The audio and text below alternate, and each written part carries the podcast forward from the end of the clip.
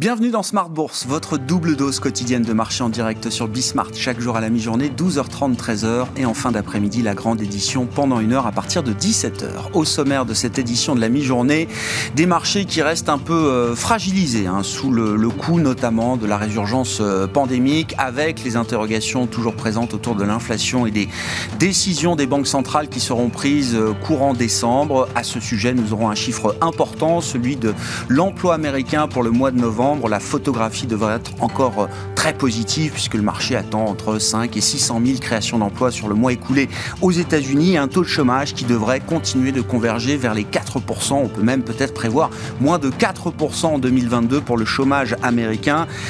C'est une bonne nouvelle, hein, euh, rappelons-le, qui permet notamment à Jérôme Powell de s'occuper peut-être plus précisément désormais du sujet de l'inflation qui n'est plus qualifié de transitoire dans le discours officiel de la Réserve fédérale américaine. Ça fait partie des informations importantes de la semaine. Vous aurez les infos clés de marché dans un instant avec Alix Nguyen. Et puis vous le savez, le vendredi, on sort un petit peu de l'actu immédiate des marchés pour s'intéresser à l'actualité de l'industrie euh, financière et le lancement d'une nouvelle boutique d'expertise euh, à Paris, Galit Partners, fondée par une équipe de, vétérans de l'industrie financière, comme on dit, au sens large, et emmenée par euh, Selim Merez. Après 20 ans passés dans la banque d'investissement, il viendra nous expliquer sa démarche et sa proposition de valeur à travers la création de Galit Partners. Et puis, euh, l'autre actualité du vendredi, c'est l'actualité qui concerne vos finances, la gestion de votre patrimoine.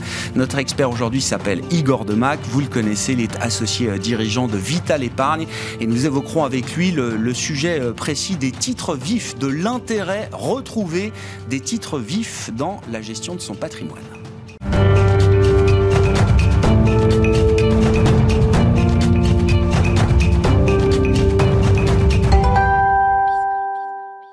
Des marchés qui restent un peu perturbés en cette euh, fin de semaine. Les infos clés du jour à mi-séance en Europe, c'est avec Alix Nguyen. Une tentative de sursaut à la bourse de Paris. Le marché reste cependant tributaire d'une forte volatilité, sans compter que les contrats futurs sur indice américain avancent pour l'heure en ordre dispersé. Hier, le S&P 500 rebondissait d'un pour cent, sa plus forte hausse depuis octobre, soutenue par une vague d'achats à bon compte. Le marché devrait aussi trouver un peu d'apaisement avec le vote du Congrès d'un projet de loi permettant un financement temporaire de l'État fédéral jusqu'au 18 février prochain et d'éviter ainsi un shutdown des administrations. À 14h30, une donnée devrait conditionner la séance. Il s'agit de la statistique de l'emploi de novembre aux États-Unis, un rapport qui devrait être particulièrement scruté alors que le président de la Fed euh, ne qualifie désormais plus euh, l'inflation de transitoire et dans la perspective d'une accélération du tapering. Les inquiétudes autour du variant Omicron s'atténuent mais ne disparaissent pas pour autant. À noter que des scientifiques sud-africains indiquent euh, que les vaccins existants devraient rester efficaces contre cette souche. Le groupe pharmaceutique britannique GlaxoSmithKline a par ailleurs fait état de tests en laboratoire, euh, suggérant que son traitement à base d'anticorps sera efficace contre Omicron. Côté valeur, Solution 30 bondit de près de 15%. Le spécialiste de l'installation des compteurs électriques et de la fibre chez les particuliers annonçait ce matin dans un communiqué la reprise dès aujourd'hui d'un mode de collaboration usuel avec ces banques. Pour rappel, en décembre 2020, Solution 30 avait été accusée d'entretenir des liens avec la mafia et d'être responsable d'erreurs comptables, des accusations rejetées par l'entreprise. Une belle ascension aussi pour Dassault Aviation. Le PDG du groupe Éric Trappier a signé un accord pour la vente de 80 rafales à l'armée de l'air des Émirats arabes unis en présence d'Emmanuel Macron dans le cadre de la visite du chef de l'État dans les Émirats, le Qatar et l'Arabie saoudite. Le sursaut du marché euh, profite aux valeurs liées au tourisme et à l'aéronautique. Air France KLM progresse, Airbus aussi. Et puis la remontée euh, des cours du pétrole profite à Total Energy, son titre est en hausse de plus d'un pour cent. Tendance mon ami, chaque jour avec Alix Nguyen à 12h30 et 17h dans Smart Bourse sur Bismart.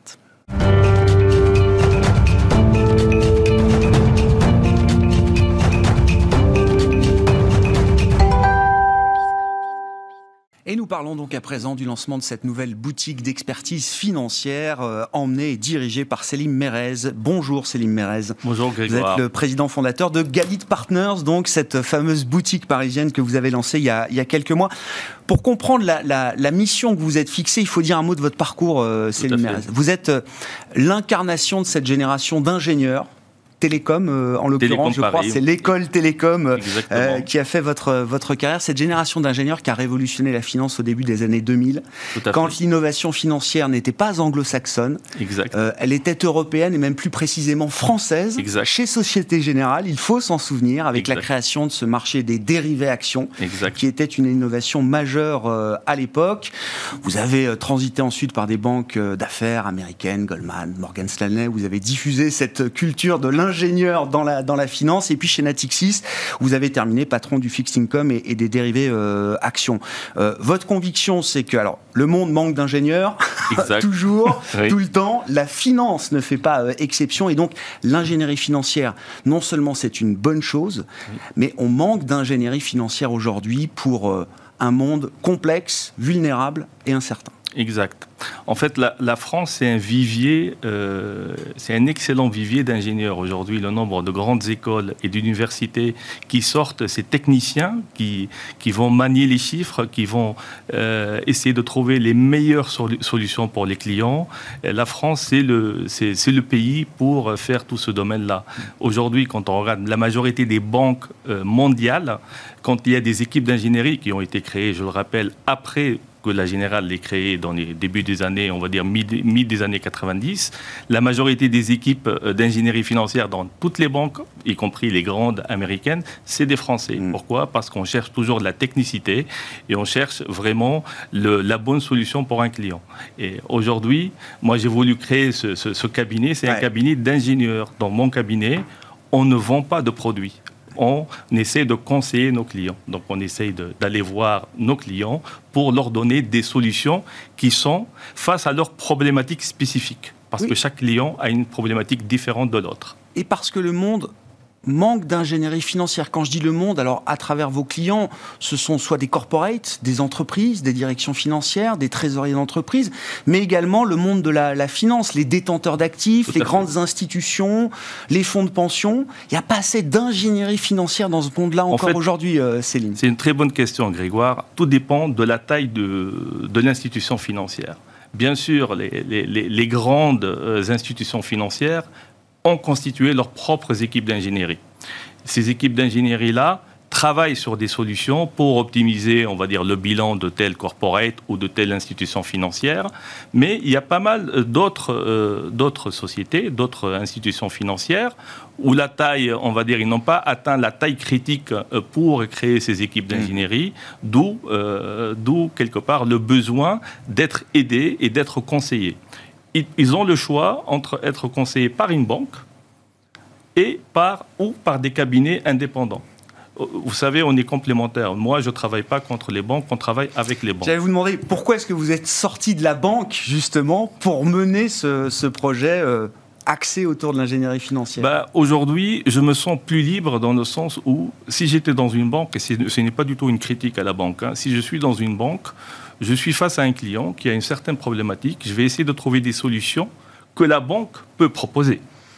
Or, parfois, il y a des solutions que la banque ne peut pas proposer pour des questions de limite de risque ou de questions de faisabilité, alors que d'autres banques peuvent proposer. Mmh. Notre rôle à nous, c'est d'être face à un client, d'abord d'analyser la situation financière de ce client-là, regarder son portefeuille, regarder s'il est assez diversifié, s'il est assez décorrélé, et de trouver la bonne solution pour ce client-là. Une fois on a trouvé la bonne solution, à ce moment-là, on va aller voir quelques banques partenaires qui vont travailler sur le sujet, deux, trois, quatre banques, pour avoir la meilleure solution et au meilleur prix. Vous passez d'un monde standardisé, celui de la banque, à un monde du sur-mesure, c'est ce Exactement. Euh... Exactement. Donc euh, tout ce qu'on propose aujourd'hui, c'est du sur-mesure parce qu'on ne peut pas dupliquer une solution d'un client A à un client B parce qu'ils ont tout simplement deux problématiques complètement différentes. Comment vous avez structuré, alors je le disais, la, proposition de valeur de Galit Bien sûr. On, on s'est structuré autour de trois axes majeurs. Le premier, c'est le conseil en investissement et couverture. Ça s'adresse aux corporates, aux institutions financières, que ce soit des assureurs, des mutuelles, euh, des caisses de retraite, des family office ou des banques même, euh, c'est pour euh, gérer en fait leur, leur allocation d'actifs. Ils ont des actifs dans leur compte propre. Parfois, ils ont, par exemple, si je prends l'exemple d'un assureur, qui vend dans, au cadre de l'actif général mhm. ce qu'on appelle un contrat d'assurance vie. Mhm. Dans le contrat d'assurance vie, il y a une certaine allocation historiquement, c'était énormément de bandes, très peu, on va dire, de solutions structurées. Et de plus en plus, il y a la, solution structurée qui monte en puissance parce que les bandes, les rendements, et surtout les souverains, le rendement n'a fait que baisser les 10-15 dernières années. Hmm. Donc, moi, mon rôle, c'est quoi? C'est d'amener mon équipe, euh, d'étudier, on va dire, le portefeuille. Et parfois, on se rend compte que certains clients, ils ont acheté, par exemple, sur la solution structurée, énormément de produits consanguins. C'est-à-dire, c'est les mêmes produits, c'est juste les dates d'entrée qui sont différentes. C'est-à-dire quoi? Si le marché monte, ben, ils vont gagner. Si le marché baisse, ben, pas du tout. Mm. Alors que nous, ce qu'on va leur proposer, c'est de rajouter de la diversification et de ne pas être un bêta ou une corrélation de 1 par rapport au marché, mais de baisser quelque part cette corrélation du portefeuille et pour améliorer le rendement. Parce que le but d'un assureur vie, quand il va faire son contrat en euros, c'est d'avoir le rendement le plus stable possible. Ce rendement-là, ben, nous, l'objectif, c'est de l'augmenter un tout petit peu en baissant un tout petit peu la volatilité. Comme ça, le Sharp, quelque part, le Sharp ratio sera meilleur pour ce compte-là travail sur la diversification, la décorrélation dans ce, métier des solutions euh, d'investissement Quels sont les autres sujets que vous pouvez, euh, auxquels vous pouvez répondre face à la demande Le deuxième de, sujet, c'est les stratégies de financement, euh, notamment ESG. Aujourd'hui, il y a pas mal d'émetteurs, notamment souverains ou supranationaux et même corporate. Donc, ils sont amenés à avoir des financements sur les marchés. Donc, on les accompagne dans tout le processus mhm. de, de leur financement. On les conseille à choisir les banques on les conseille sur les maturités et les devises sur lesquelles ils doivent émettre, et surtout l'angle ESG qui est aujourd'hui très, très, important. On peut, ouais, on, peut revenir, y revenir effectivement. Ah. Et puis donc un, troisième pôle, c'est ça Un troisième pôle qui s'appelle le corporate finance. On accompagne les, les, CFO notamment de pas mal de corporates sur deux axes. Soit la gestion de crise. Mm. Avec nous, on a un, un excellent partenaire qui lui-même il était CFO adjoint dans un grand groupe français qui a géré une, belle situation de crise. On peut le dire, c'est l'ancien CFO adjoint de Casino, hein, c'est public, hein, donc tout à euh, fait. je pas de secret en la matière. Et, et, aussi, on peut étudier avec certains corporates leur stratégie d'expansion, parce qu'il y a pas mal de, de corporates qui veulent euh, soit euh, s'investir à l'étranger ou en France en faisant des acquisitions de nouvelles, de nouvelles cibles pour eux, et on essaie d'identifier les cibles pour eux pour les aider à faire de l'expansion externe. Est-ce qu'il y a des besoins euh, nouveaux ou transversaux, même si je comprends que c'est du sur-mesure, que vous retrouvez aujourd'hui dans les problématiques de vos clients. Encore une fois, hein, dans un monde alors marqué aujourd'hui par la pandémie, dans un monde en transition où euh, beaucoup de choses sont incertaines, beaucoup de choses deviennent plus euh, compliquées sur tous les fronts. Est-ce qu'il y a quand même des besoins transversaux là? Bah, Les besoins transversaux, on se rend compte aujourd'hui, et nos clients, ils cherchent beaucoup la transparence, parce qu'aujourd'hui, on va dire c'est un terme qui, qui manquait un peu. Et le fait d'être technique avec ces clients-là, les accompagner pour leur couverture ou même pour leur achat de, nouvelles, de nouveaux investissements, le fait que nous, qu'on regarde exactement les prix euh, auxquels euh, ils vont euh, souscrire, c'est très important pour eux. Parce Vous dites, on peut être ingénieur, on peut travailler sur des solutions complexes, mais il faut être transparent. Exactement. La transparence, je ne parle pas de, notre côté à nous. C'est le côté de transparence quand un, client achète un produit, il faut qu'il y ait la transparence sur le prix. Comment est constituée toute la solution, c'est important pour eux. Parce que eux, quand ils vont économiser les 30 ou 40 points de base au point d'entrée, ben c'est un rendement supplémentaire qu'ils vont avoir dans leur portefeuille. Et nous, on va les aider à, euh, avoir le prix le plus transparent possible et le plus juste mm. qui est en ligne avec le marché. C'est très important pour eux cette dimension ESG que vous avez euh, évoquée, euh, euh, Célim, alors à travers, encore une fois, votre, votre expérience, vous avez dû voir des, des modes de marché, euh, des périodes plus favorables à certaines tendances ou à d'autres. Comment vous qualifiez effectivement déjà cette dimension ESG euh, e aujourd'hui? Est-ce que c'est structurel, structurant pour euh, l'avenir? Et comment est-ce qu'elle se retrouve justement dans les solutions que vous proposez aujourd'hui? Depuis le début de la crise sanitaire, en fait, le monde s'est rendu compte de la fragilité de, de la planète, quelque part. Et tous les acteurs, que ce soit économiques, euh, financiers ou politiques, se sont mis en fait au vert et au social. Mhm. Parce qu'ils ne peuvent pas augmenter, et pour augmenter la résilience de l'économie euh, face à ces défis-là, il faut vraiment faire ces défis qui, qui, sont climatiques et sociaux, il faut vraiment faire attention à, à l'angle ESG. Aujourd'hui, la relance économique, et on, va revenir dessus avec des chiffres, elle est faite sous l'angle, euh, et il y a pas mal de financements qui sont faits avec, des, avec des, objectifs, euh, des objectifs qui sont à développement durable. Si on prend l'Europe, par exemple, euh, Aujourd'hui, je pense pas mal de, je pense qu'il y a pas mal d'acteurs qui ne le savent pas. Le, premier pays au monde, le premier pays au monde qui a émis des obligations vertes, benchmark, c'est-à-dire la taille au-delà d'un milliard d'euros, c'est la France. Mm j'ai eu la chance d'y participer, c'était en janvier 2017. C'était une taille de 7 milliards, un book au-delà de 22 ou 23 milliards, ce qui déjà à l'époque, c'était un, événement majeur. La France a réémis une nouvelle obligation verte il n'y a pas longtemps, en mars, 7 euh, milliards pareil. Aujourd'hui, on se rend compte, en fait, tout ce qui est vert, tout ce qui est durable, tout ce qui est sustainable, et surtout lié au marché européen. Mm. L'Europe a été euh, pionnière là-dedans. Euh, c'est la France, c'est l'Allemagne, les pays nordiques, etc.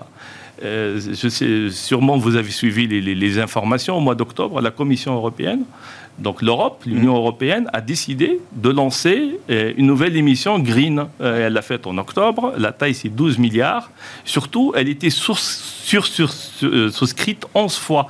La demande, 135 milliards. En, en, 4-5 ans, depuis la première émission benchmark de la France 2017 jusqu'à la dernière de la Commission européenne, donc la dette commune verte hein, qui porte le projet de, de relance européen, on est passé d'un marché euh, d'offres à un marché tiré par la demande pour ces investissements. Exactement. On se rend compte, euh, si on regarde les chiffres, en 2019, 4% des émissions globales mondiales, c'était des émissions ESG. Mm.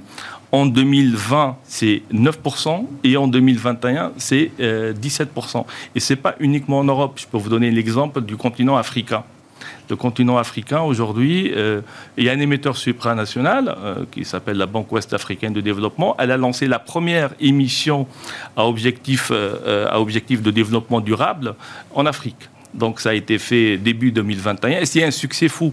C'était une émission en euros et qui s'est valorisé après l'émission. On prend des pays comme le Bénin, il a fait une émission Sustainable Link. On prend l'Égypte. Donc il y a pas mal de pays. En fait, il n'y a pas qu'en Le coup est parti. Le coup est parti. Pour conclure, euh, Céline, sur cet aspect ESG, euh, e de financement ESG, est-ce que ça reste l'apanage des souverains ou des supranationaux, comme vous dites, ou est-ce que non Les corporates privés aujourd'hui sont dans, dans, privés, ce, dans ce bain-là euh, Les corporates privés aussi le sont. on peut même prendre l'exemple de, des pétrolières. aujourd'hui en Europe, je ne vais pas citer les noms, mais il y a deux, trois noms qui ont émis des obligations green en Europe, alors que c'est des pétrolières. Et le marché achète les green bonds des pétrolières Bien sûr, ils achètent parce que eux, leur objectif, c'est de réduire l'impact carbone. Il y a un point très important aujourd'hui. Euh, ce qui drive ces émissions, bien sûr, c'est les émetteurs, mais c'est surtout les, les, investisseurs, qui sont les gros asset managers, notamment, on peut les nommer, hein. on peut prendre du PIMCO, du BlackRock, de Amundi en France. Ces, ces, grands asset managers, ils ont créé des grandes poches pour investir dans l'ESG. Et aujourd'hui, il y a tellement de demandes. La demande, elle est supérieure à l'offre. Il y a une prime à l'ESG. C'est-à-dire quoi? Normalement, quand un émetteur mmh. émet un bond, il va l'émettre avec une prime négative pour l'émetteur. Parce que c'est un nouveau bond, le coupon est supérieur à celui qui existe sur les souches existantes. Pourquoi? Pour inciter les investisseurs à acheter son nouveau bond. Par contre, pour les greens, il y a une nouvelle prime qui s'appelle le Green. C'est une prime négative on va dire le bon euh, normal, peut-être qu'il traite à 4% de coupon, on arrive aujourd'hui à émettre à 3,75 parce qu'il y a cette demande-là et parce qu'on encourage quelque part tout cet aspect ESG. Et donc oui, c'est ça. En termes de coût de financement, c'est intéressant pour, euh, pour l'entreprise. Exactement. Merci beaucoup euh, Céline Mérez d'être venue nous parler donc du lancement de cette nouvelle boutique. Vous êtes le président fondateur de Galit Partners, invité de Smart Bourse ce vendredi à la mi-journée. Merci.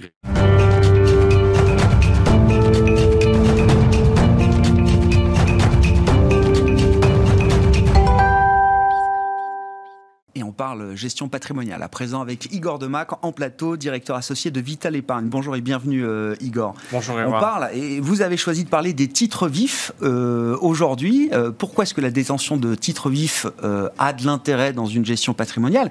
Mais déjà, pourquoi est-ce qu'on en reparle? Parce qu'il y a une nouvelle génération de d'investisseurs boursiers qui regardent les choses euh, peut-être plus précisément qu'avant. Alors c'est vraiment à l'opposé du spectre de solutions d'ingénierie ou de produits structurés, fonds dédiés euh, qu'on peut aussi utiliser dans la gestion patrimoniale, qui sont des dérivés actions en général. Et en fait, le titre vif, c'est l'essence même de la bourse. C'est euh, dans les portefeuilles de nos grands-parents. Il n'y avait pas d'OPCVM il y a 20, 30 ans. Il y avait donc que la possibilité d'avoir des titres en portefeuille. Et d'ailleurs, nos clients qui sont un peu boursicoteurs le font eux-mêmes ou l'ont euh, eu par le passé. Ils ont un petit peu boursicoté sur le second marché à des époques où il y avait quand même euh, une euh, bah, dichotomie d'informations, des, beaucoup de bourses à faire. Alors maintenant, la, vie a changé. Mais à l'inverse, en fait, ce qui a rattrapé les investisseurs sur le titre vif, ce qui a favorisé, c'est les plateformes de trading, c'est la grande facilité de pouvoir acheter un titre euh, avec son téléphone portable. Et les jeunes, d'ailleurs, s'y remettent. Un peu comme quand ils achètent des crypto-monnaies à 0,001 euro. Acheter un titre, euh, on parlera des frais, ce que ça coûte, mais est devenu beaucoup plus simple. Et euh, évidemment, dans une période boursière qui est très volatile et qui a permis de faire des, gros écarts, on a vu une centaine de milliers de nouveaux épargnants individuels arriver. Alors, quel est l'avantage de gestion de titres vifs par rapport à un fonds commun de placement? Le premier avantage, c'est qu'on n'a pas de frais de gestion entre guillemets euh, pure. Alors il y a, il y a les frais d'intermédiation, peut-être l'établissement bancaire ou financier, lui a, évidemment un frais de, de, gestion, courtage. oui, mais de courtage, mais aussi il peut avoir des frais de gestion, mais c'est moins élevé que les OPCVM. Mhm. Euh, et on a accès directement à son actif. C'est vrai que on citait avant l'émission que bon pour, pour aller à l'assemblée générale de Total, il y a, il y a une dizaine d'années, euh, Total incitait les petits actionnaires avec un billet de 10 euros dans l'enveloppe de participation. Mais c'est vrai que pour le nudge dans toute sa splendeur. Mais pour, mais pour un investisseur, c'est tout le monde va pas aller aux AG si on a 30. C'est important de euh, prendre la réalité. Ça devient important. Oui, parce que mais ça c'est très ESG parce que bon, c'est vrai que bon, on crée une norme qui fait que tout le monde veut les mêmes papiers, mais en fait le, le, le, le ESG, le premier à mon avis critère quand on fait euh, de l'investissement et du capitalisme, c'est surtout le G.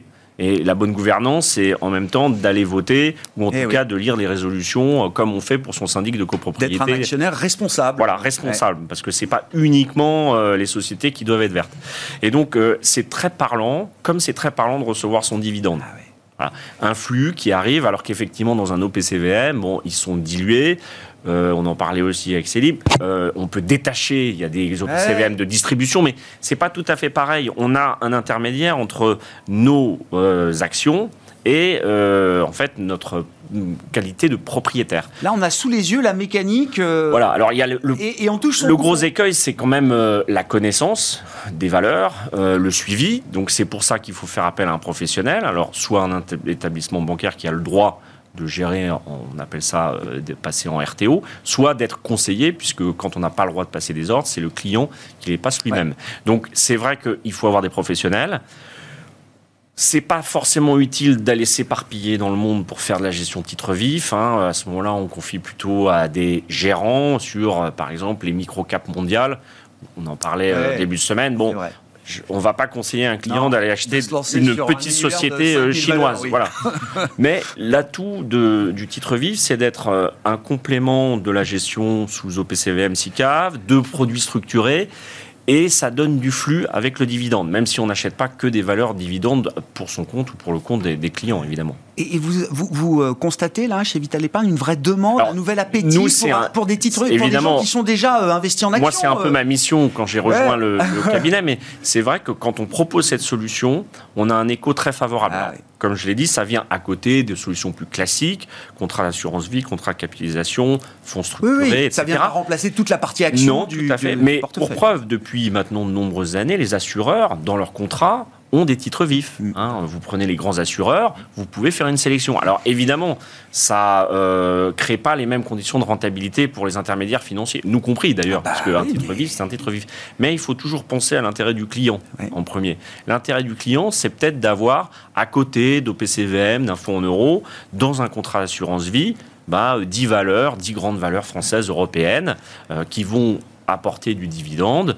Euh, et si on ne veut pas le faire via un contrat d'assurance vie ou de capitalisation, on fait via un compte titre ou un PEA. Et là, on a une fiscalité qui n'est plus la fiscalité de l'assurance, qui est la fiscalité euh, au PFU ou alors euh, donc prélèvement forfaitaire libératoire à 30%, ou alors au PEA, au-delà de 5 ans, on ne paye que les prélèvements sociaux. Donc c'est un système euh, qui avait été aussi assez favorisé par euh, la fiscalité euh, du, quinquennat Macron, hein, puisque en réduisant quand même le, taux d'impôt sur les plus-values, on incite quand même à faire des placements financiers.